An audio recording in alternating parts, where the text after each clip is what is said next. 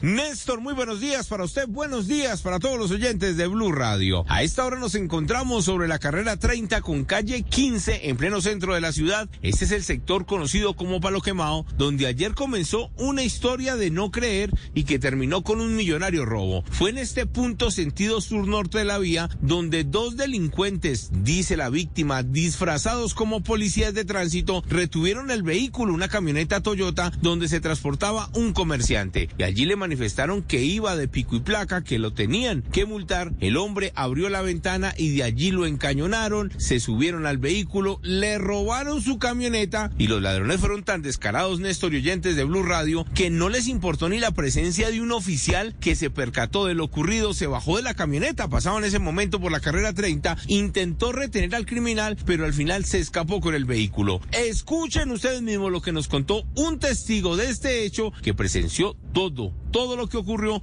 aquí en este punto del centro de Bogotá. ¿Quiénes estaban robando a ese señor de la camioneta? ¿Cómo estaban vestidos los ladrones? Eh, policías de tránsito, eh, se veían un señor sobre la 30 en una moto de tránsito esperando al otro que también está identificado como con el brazalete policía de tránsito. ¿Estaban uniformados esos? De... Uniformados. ¿Y la motocicleta? La motocicleta estaba uno esperando la motocicleta y el otro estaba forcejeando sobre el andén eh, y esperando y, llevan, tratando de llevarse algo del, del señor como un chip, algo de una llave de una camioneta, no sé. La camioneta fue hallada por las autoridades sobre la Avenida de las Américas con carrera 34. Hasta allí llegó la víctima y les manifestó que ese criminal se había llevado un maletín con 380 millones de pesos que pertenecen a varios comerciantes de un sector de San Andresito. Lo que no sabían los delincuentes era que el maletín tenía un rastreador, un chip, el cual comenzó a ser seguido por las mismas autoridades de varios cuadrantes de la ciudad y quedaba sobre la avenida Primero de Mayo con carrera 27. Los uniformados, las víctimas curiosos llegaron al sitio, verificaron en varias casas, en varios negocios y el chip efectivamente apareció, existía, pero en la calle. Los delincuentes lo sacaron del maletín, lo dejaron abandonado muy cerca a la estación de bomberos e infortunadamente hicieron de las suyas.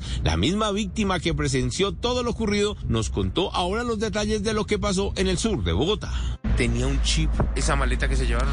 Sí, el, la maleta de, de, donde cargaba el dinero sí tenía un chip y, y de acuerdo a eso se le hizo eh, como el rastreo con todos los compañeros, pero pues llegamos ahí a un taller de, de, motos que ahí daba la ubicación, llegó la policía, nosotros llegamos detrás, íbamos ahí en mi taxi, pero pues no entraron, pero no, no encontraron nada. Policías del cuadrante se quedaron haciendo la ronda, mientras que algunos uniformados del grupo de investigación se quedaron analizando las cámaras de seguridad para ver si logran identificar a estos criminales y recuperar la gruesa suma de dinero. Edward Porras. Blue Radio. Estás escuchando Blue Radio.